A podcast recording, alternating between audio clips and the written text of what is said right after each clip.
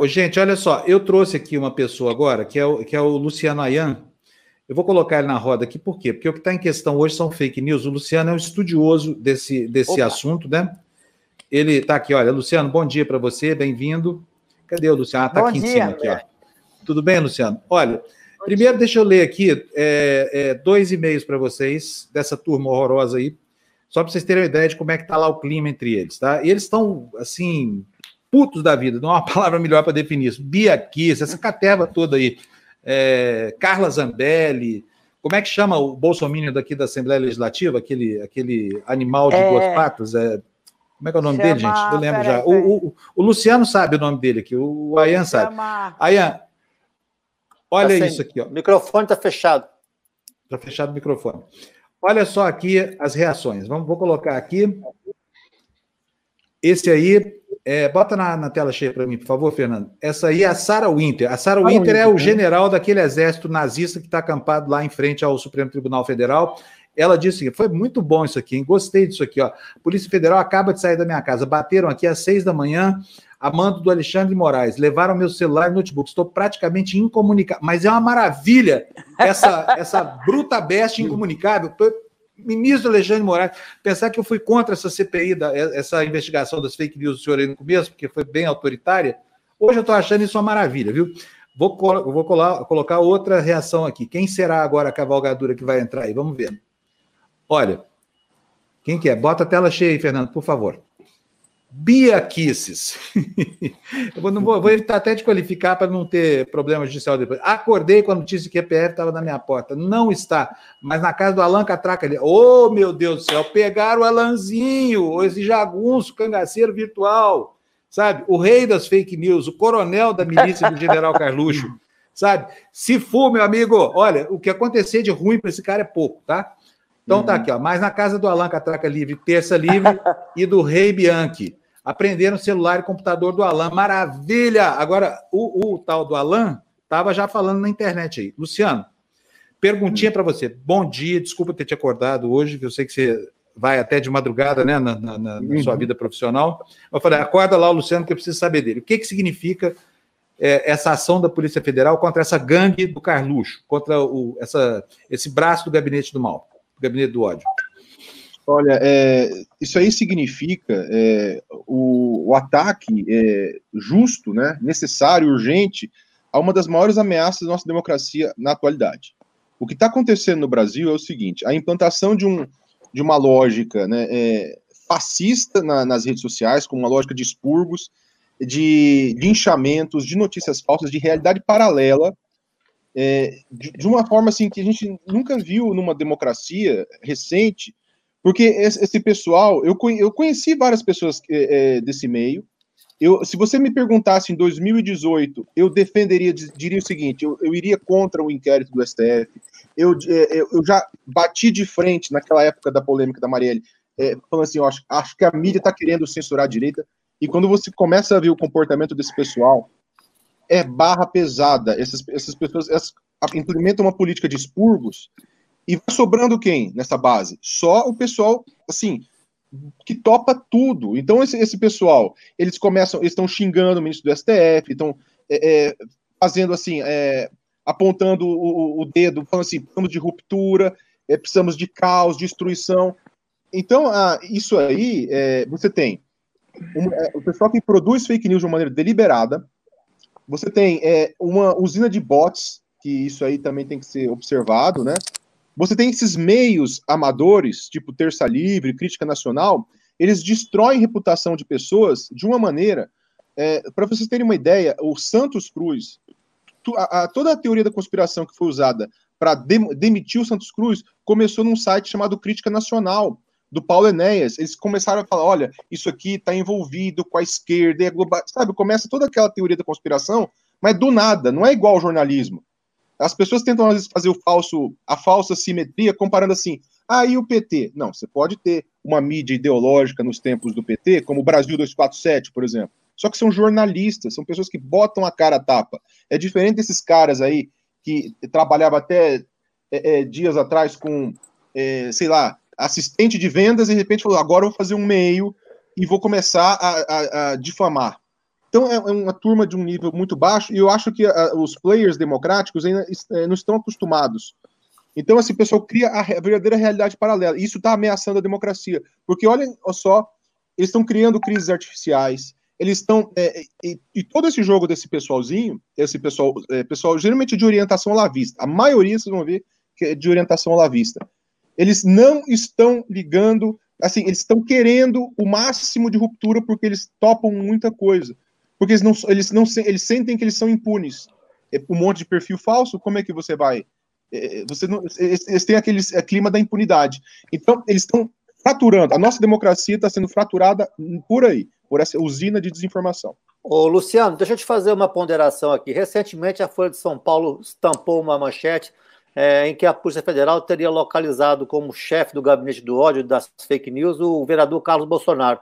Nas 39 buscas e apreensões de hoje, ele não está presente. Você acha que isso é uma lacuna relevante, já que você conhece tão bem esse, esse pântano aí da, do, do, da, do, das fake news? É, eu acho que, é, viu, Weller, é, se ele aparecer, pode ser que apareça lá na frente, né?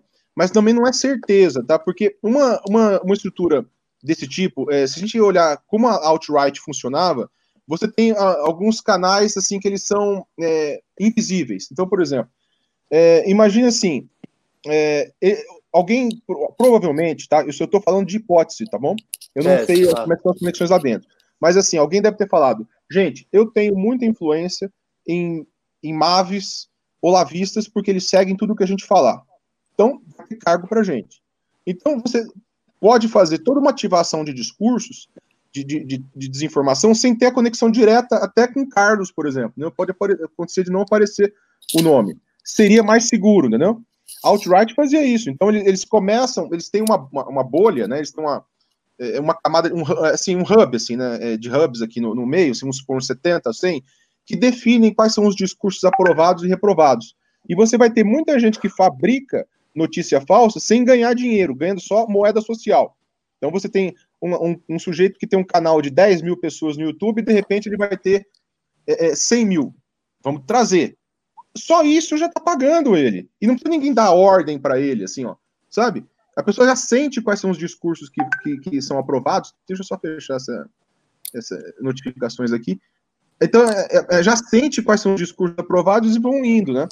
Então, se é, for descoberto um elo, né, é, se aparecer o nome de Carlos Bolsonaro em ligação direta, eu vou dizer, ele foi muito, muito, muito tolo, porque Steve Bannon fazia algo bem melhor do que isso lá com a alt-right. Ele botava lá uns seis ou sete é, é, líderes carismáticos né, em núcleos diferentes, e um usava discurso, por exemplo, racista, outro usava o discurso, não, é realismo racial, a gente não é racista, e vão criando dissonância. E aí, sem conexão direta, às vezes até, sabe, com, com o Steve Bannon. Aí fica limpo na parada, pode vir investigação. Mas só o fato de botar esse tipo de gente, já, já, já você vai achar muita coisa aí, muita coisa irregular. Porque você, o próprio endosso a esse tipo de coisa já é irregularidade, entendeu? Seja, Agora. Luciano, hum? Luciano, é, o fato de uh, é, eles sabiam que estava vindo isso. É, essa gente entende de computador, entende de vida digital. É, o, o, Alan dos Santos, por exemplo, ele uhum. sabia que chegaria a Polícia Federal na casa dele, levaria o computador. Ele não pode se preparar e alterar alguma coisa é, e, esconder é, dados, esse tipo de coisa? Pode, mas dá um baita de um trabalho, porque você consegue recuperar, é, viu, Bárbara? É, na, na, na, rede, você consegue. É, eu tenho muitos indícios aí, são muitas pessoas, e me parece, pelo que eu ouvi, não tenho certeza, que esta operação da PF era uma, um pessoal blindado é, é, que era conectado direto lá o pessoal, né, o Alexandre de Moraes, é, porque você tem essas, essas, essas coisas aí. Tanto que a gente sentiu pela surpresa o nível de indignação, sabe? A gente não viu ontem, por exemplo, o muito burburinho, ó, oh, cuidado, tá vindo alguma coisa, é, que eles normalmente fariam. Então, é possível, tá, que eles não tenham se preparado, não tenho certeza em relação a isso. É possível que eles apaguem muitas coisas, mas é, é, é, é muita gente, viu? É, é, é, uma, é uma malha grande, né? Eu aposto assim em 70 a 100 influenciadores. Isso é um cálculo, tá? Puxa. 70 a 100 tá, influenciadores. Eu queria te... Oi, não estou te ouvindo, Juliana. O microfone está tá desligado. É, eu queria te fazer uma pergunta que eu sempre coloco é, em todos os núcleos do, dos quais eu participo sobre o tema, e eu acho que é uma acaba sendo uma verdade inconveniente, né? Por que, que você acha que foram justamente os núcleos de outsider que apostaram na elaboração dessas estruturas né, de desinformação, quando na verdade essas estruturas elas poderiam ter sido elaboradas para disseminação de conteúdo positivo, mesmo em relação a pautas progressistas e em relação à defesa da própria democracia. Mas uhum. isso foi negligenciado pela, uhum. pela parte do bem, digamos assim. Uhum. Ultimamente, uh, grupos muito pequenos de militância só que existem, assim, militâncias organizadas, e eu não nem posso dizer que elas são pagas, militâncias uhum. favoráveis a defender a, a, democracia. Por que, que você acha que os, os núcleos do bem negligenciaram? Esse eu acho que são duas, é, viu, Juliana? Eu acho que são duas coisas, tá? É, existe sim uma negligência em relação às pessoas que têm pautas propositivas em relação a como a internet ela, ela tem funcionado. Esse é um ponto que existe, tá? Agora, essa estratégia, tipo Steve Bannon, é muito agressiva, ela, ela floresce melhor num ambiente underground. Por quê? Porque você tá, quando você tem um, grupo que está fazendo muitas pautas propositivas, você está falando de pessoas que participam em congressos, que discutem, que participam de ONGs, de organizações da sociedade civil. Já é, esse pessoalzinho de submundo é um pessoal que ele não tem é, é, nada a perder. Eles entram assim, ó, uma, é, imagina, por exemplo, um evento que aconteceu, é o Gamergate, em 2014, nos Estados Unidos, que é gangues de, de perfis falsos para linchar feministas da indústria de games, jornalistas da, da dessa, é, é, dessa indústria de games. Então, eram 6 mil perfis. Isso é uma coisa de underground. É, então, isso aí tende a atrair mais o outsider, porque é, é, um nível de, é um nível de risco muito alto. Porque você imagina só, você está usando no meio virtual uma política de expurgos que era da época do fascismo. Que é um dos motivos pelos quais o fascismo ele é tão barra pesada era a política de expurgos, né? Que não tinha nesse nível é, é, na época do PT, por exemplo. Então as pessoas tentam fazer essa falsa simetria com o PT, é errado. Na verdade, o PT era um partido popular, que você pode criticar, por exemplo, por acirramento de discurso, nós e eles, você pode, as, alianças que fizeram, que deram vazão a, a muitos escândalos de corrupção, beleza.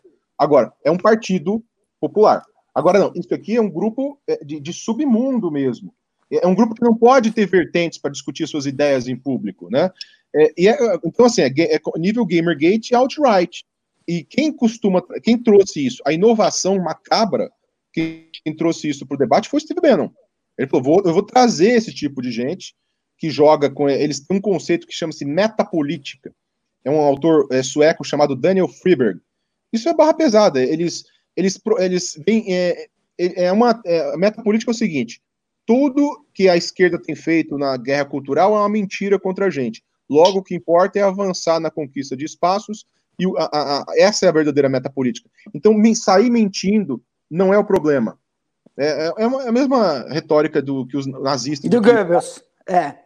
É, é né? Então, porque o, eles, eles qual a racionalização na época do, do, do, O Hitler escreveu já no Mein Kampf, né, antes do Goebbels entrar no, no time dele. Ele dizia o seguinte: tudo que os judeus estão fazendo contra a gente é mentira. Então a gente vai precisar mentir sobre eles, senão a gente não vai conquistar espaço. Ele estava o quê? Ele estava fazendo uma, justi uma usando um, um método de desengajamento moral muito pesado para poder justificar toda a política de enganação que, o, que ele fez a partir daí. Se você pegar, usar, por exemplo, o nacional-socialismo, era para enganar pessoas e, e fazer é, é, mexer com a dissonância, porque eles eram da extrema-direita. Então, é, é, fazer uma política que pegava algumas pautas da esquerda para atender um público da, é, conservador, extremista, reacionário mesmo, era uma outra enganação. E é, eles fazem esse mesmo tipo de coisa, né? É, a, o conceito de metapolítica fala muito disso, né? Do Daniel Freeberg. E tem, é, então a alt-right eles começam a normalizar essa visão nihilista. Então eles têm grupos assim que eles usam esse conceito da pós-verdade que, que eles, eles, não, eles não ligam para serem verdade. Eles querem colocar a mídia tradicional em descrédito para que é, você não tenha a, a, assim, a noção do que é verdade ou falso, e aí você confia no líder, que é para você valorizar um culto à personalidade. Por isso que outright eles apostaram tanto no culto à personalidade para o Trump. Só que o Trump os descartou, viu que assim é, é um era muito barra pesada, tanto que ele deixou Steve Bannon só oito meses em cargo. E quando teve aquele caso de Charlottesville, em que o, o Steve Bannon queria dizer que havia dois lados, ele queria fazer uma equivalência moral, né, o, o, o teve um, um, um, militante da extrema-direita cometeu um assassinato, né? Ele atropelou uma. Passou mulher, com o carro, passou com o carro em cima dos caras. É. É, exato. Então, o que, que o Steve Bannon queria? Ele defendeu que o, o, o, o, Trump fizesse o discurso. Os dois lados estão errados. Ele queria fazer uma falsa simetria. E aí oh. o Trump começou a fazer esse discurso e começou a tomar butinada. Aí o não dá. Esse, esse, esse cara que está trazendo a outright aqui, não dá para ficar com ele. E ele chutou. E aí o Steve Bannon veio, o que ele começou a fazer? Ele teve muita amizade com o Matteo Salvini, da Itália, e com o, o, essa turma dos olavistas aqui no Brasil. Então é uma política muito influenciada. E não dá, pra, é, é, muito difícil surgir isso no mainstream, entendeu? É uma coisa de underground. O pior foi ter deixado esse underground chegar ô, a ter ministério. Ô, Luciano, é, vê se você consegue me, eh, me ajudar ou nos ajudar a entender se nessas buscas e apreensões de hoje, de hoje dá para definir ou caracterizar algum tipo de hierarquia. Os operadores lá embaixo, que são esses mais, é, mais renomados nas redes sociais, o financiador lá em cima, que teoricamente seria o empresário, mas eu não, eu não entendi ainda como entra é, o Roberto Jefferson, porque ele é um operador bastante recente, embora seja bastante agressivo em declarações à imprensa, eu não, ve, eu não, eu não encaixo ele, encaixei ele nesse, nesse mundo das fake news. Uhum. Tá, é, então, Heller, o, é, o que eu acho que é, tende a acontecer aí, tá? É, eu estou falando da minha observação externa, tá? Claro. Como é que eu vejo o Roberto Jefferson? Você tem um, um, um sujeito chamado Oswaldo Eustáquio, cuja esposa me parece que estava no gabinete da Damares. A Damares é uma dessas ministras que tem muito. Ela não é necessariamente uma olavista, mas é, tem muitos cargos de olavistas lá no Ministério da Damares. Então, se você observar, tem Damares. Quais são os, os, locais hoje ocupados por, por olavistas, né?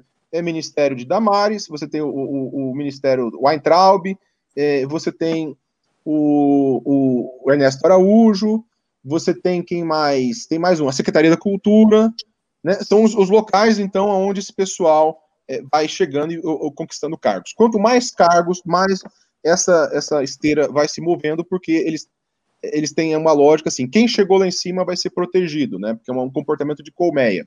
É, sem precisar apresentar nada, só por ser do grupo. O então, o Oswaldo Estáquio foi um dos que ajudou, uma das primeiras pessoas que entrevistou o Roberto Jefferson.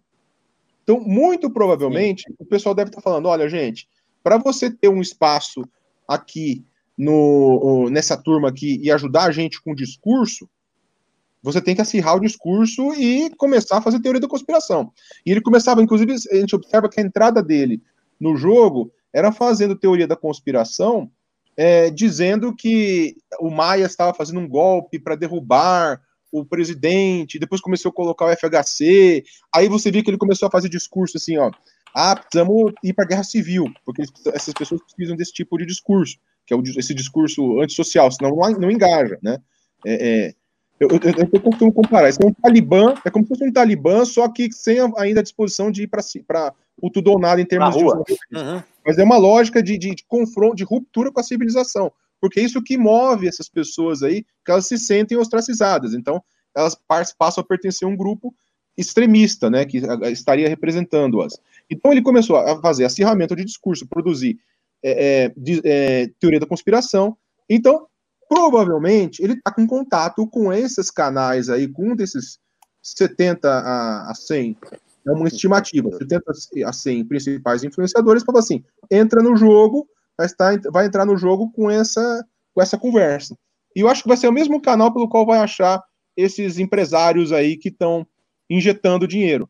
O pessoal vai chegar falando assim, é, algum meio assim, ó, bota dinheiro aqui na gente aqui. Ajuda. Custa caro? Custa caro isso? O pior é que não é, é, não me parece isso tão caro, porque um, um pessoal é, mais de. Mas leva muito tempo, né? Mas precisa de muito sim. tempo. Sim, sim. É, você precisa, porque você tem que tem, tem, muita, tem muito controle, né? Tem, eu acho que tem muito pouca é, atividade passada diretamente, mas você tem muito controle de quem é, dessa colmeia, né? De quem está atendendo ou não é, o, o, discurso. É, então, eu acho que e tem, e tem, uma conexão lá fora também que tem que ficar muito de olho, tá? Pessoas, tem influencers fora do Brasil que eles se aproveitam. Se vocês notarem bem, você vai ter pessoas, é, por exemplo, Olavo de Carvalho, é, você tem uh, uh, Leandro Ruchel, eles estão fora do Brasil. Observe como eles, por estarem fora do Brasil, eles estão acirrando o discurso a partir do, da situação assim: ah, eu estou fora do Brasil, logo tá tranquilo para mim. Então isso, é, eles jogam com altíssimo nível de risco, né? Então é, é isso é, é, me parece, tá? Isso já já vi é, é coisas sérias e tem uma relação ali de Leandro Ruchel com o Brasil Paralelo, que também é uma empresa de revisionismo. Eles fazem revisionismo histórico. Eles não, eles não. É uma realidade paralela também, né? É, então é, tem um canal aí, tem um, tem um núcleo de pessoas aí que provavelmente está ganhando dinheiro com o negócio. É, moeda social. Eu estou ganhando mais é, inscritos, por exemplo, para uma empresa tipo Brasil Paralelo talvez não está, sabe, recebendo uma grana do Estado. O apoio, o, o, mero fato de você ter Brasil Paralelo divulgado na TV Escola, isso é audiência. Entendeu? Então, às vezes, você vai achar muita coisa aí, mas eu acho que olhando para esses principais influenciadores, você vai achar coisa aí. Eu acho que vai ter treta aí. Tem muita coisa para aparecer. Luciano, eu quero Luciano, agradecer muito a sua. Ah, desculpa, pode falar, pai. Eu queria falar. Pode falar, pai. Bom, Última pergunta que nós temos o okay. Weber Rocha daqui a pouco, tá? É. Vamos lá, Milton. Tá. É, é, eu, acho, eu acho interessante ver o que o, o Carlos Bolsonaro disse hoje pela manhã. Onde é que está aqui? Deixa eu ver um minuto. É, bom, extremamente preocupado. É, e ele disse, escreveu na rede social: o que está acontecendo é algo que qualquer um desconfie que seja proposital querem uhum. incentivar rachaduras diante de um inquérito inconstitucional, político e ideológico sobre o pretexto de uma palavra politicamente correta? Uhum. Você que ri disso não entende o quão em perigo está. É, isso significa que ele começa a ficar preocupado, né, Luciano? Sim, é importantíssimo, né, viu, é, esse comentário, viu, Milton? Sabe por quê? É porque o, eu vi que teve um comentário né, do Miguel Real, eu queria fazer uma observação. Algumas pessoas, é, é, às vezes, acabam menosprezando essa linguagem agressiva e essa linguagem de acirramento que é, essas pessoas, pessoas é, fazem. Eu estudei 40 seitas destrutivas, entre elas, três que são seitas políticas. Tá? É, duas principais é a DWP e o NCLC do Lyndon LaRouche, que é dos anos 70, que inclusive criou a tese do marxismo cultural é uma tese da conspiração, que é inspirada, é uma, uma revisão daquela teoria da conspiração de que haveria um bolchevismo cultural, que é o Hitler que fez, né, para você ter é, é, justificativa para aparelhar o, o Estado é, é, em termos culturais e implementar o intelectualismo. Mas eles usam uma lógica que chama-se dispensa pela existência. Então, ele, quando eles usam essa linguagem agressiva, eles estão dizendo para as maltas deles né, que eles precisam ir para cima, é uma linguagem cifrada. Porque eles estão querendo dizer o seguinte: se, se vocês observarem é, o que a Damares falou naquela reunião é, do dia 22 do 4, e também o que é, falou o Weintraub, tem que prender todos, isso é uma lógica de cientologia. Tem até desde 1959, numa política chamada jogo justo, eles utilizam, que é assim: quem discorda do meu líder é criminoso. Quem está contra nós é, é cometeu crime. E nós vamos achar alguma coisa. Então, a partir do momento que eles começam a nomear alguém como criminoso, eles estão ativando maltas para poder praticar. Então, é, é, eles tratam a, a, a, legislação como não existente. Observe, por exemplo, que eles começam a falar assim: ó, eles começam a dizer o seguinte: o inquérito é ilegal. Acabou. É ilegal porque estão determinando o que é. O ilegal é, é aquilo que eles definiram que é contra o grupo. E, e, você não argumenta mais com eles. Porque essa é uma lógica de, de todas essas estruturas sectárias. É por isso que eles eles conseguem fazer as pessoas que estão dentro do grupo, os que acreditam de verdade, Não essa tropa de psicopatas que fica é, é, é, dando vazão a isso. Mas os que acreditam de verdade, eles se acham injustiçados e vítimas de crime, vítimas de. de, de... E aí eles cada vez mais dispostos a ir com tudo ou nada. Então, por isso eu acho perigoso, é, que nem é, às vezes a pessoa fala, não, isso aí que ela, a, a, a, a Bia Kicis xingou de juiz de merda, é, é um cara do STF. Não, eles estão ativando a lógica da dispensa pela existência. O autor que escreveu sobre isso chama-se Robert J. Lifton, um livro de 1961, é, chamado Thought Reform and the Psychology of Totalism, que é o primeiro, livro que estudou esse tipo de, de, de, de, técnica. E o oitavo e o mais decisivo critério é esse, a dispensa pela existência. Então, eles tiram crédito de tudo que é fora, acusam de crime, sem ter é, é, a, a, cometido crime, e aí, isso é um, significa que, uh, basicamente, o seguinte, o seguinte código, nós vamos avançar mais. Então, por isso que o Weintraub, ele pode se complicar se alguém falar para ele, eh, se ele for chamado e falar assim, você falou que era para prender ministro do STF, diga quais. Por qual crime? Eles vão se enrolar. Eles estão se aproveitando de que os setores democráticos não prestam tanta atenção nesses métodos e vão acirrando o discurso, e eles, às vezes, são tratados como se fossem excêntricos, doidinhos. Não. A gente viu numa reunião ministerial dois ministros que são de alta influência. É, um é olavista declarado e a outra nunca declarou ser olavista, parece, a Damares. Mas ela agrada muito os olavistas, usando uma retórica de dispensa pela existência. E isso ajuda a ativar, então, os fanáticos nas redes sociais. Tem que tomar muito cuidado com isso. Essa linguagem deles é perigosíssima. Ô, Luciano, olha, eu quero agradecer muito, desculpa ter te acordado, tá? Eu sei que você que dorme isso, tarde pra caramba, mas foi uma aula que você deu aqui pra gente, e assim, como você é uma pessoa que já esteve lá no meio dessa galera, que conhece tão bem, não só as pessoas, mas também os métodos, então a sua palavra aqui é, é fundamental. Eu adorei a sua, a sua explanação aqui, tá? E nós, o, o Luciano tá, tá com quantos programas aqui, Luciano? na, na TV Democracia? Eu estou com pós-verdade, né? É, uhum. Junto com, com a Madeleine lá e, e, o José Lorenzetti. Aliás, hoje o pós-verdade vai ser, acompanha às 16 horas, vai ser especificamente, nós vamos falar sobre esse fuzuê também, em, em, uma hora e meia de programa, às 16 horas. E também 16 tem o horas. Mas vocês mudaram o horário? Vocês mudaram o horário do programa? Vai ter duas lives simultâneas aqui na, na TV Democracia. Mas tudo bem, tá valendo, dá para fazer, não tem problema nenhum. A pessoa escolhe o que quer ver, né? Mas brigadíssimo. Tá joia, então, gente. Foi um prazer, tá? tá Valeu, Luciano. Obrigado. Um abraçado, Luciano. Obrigado.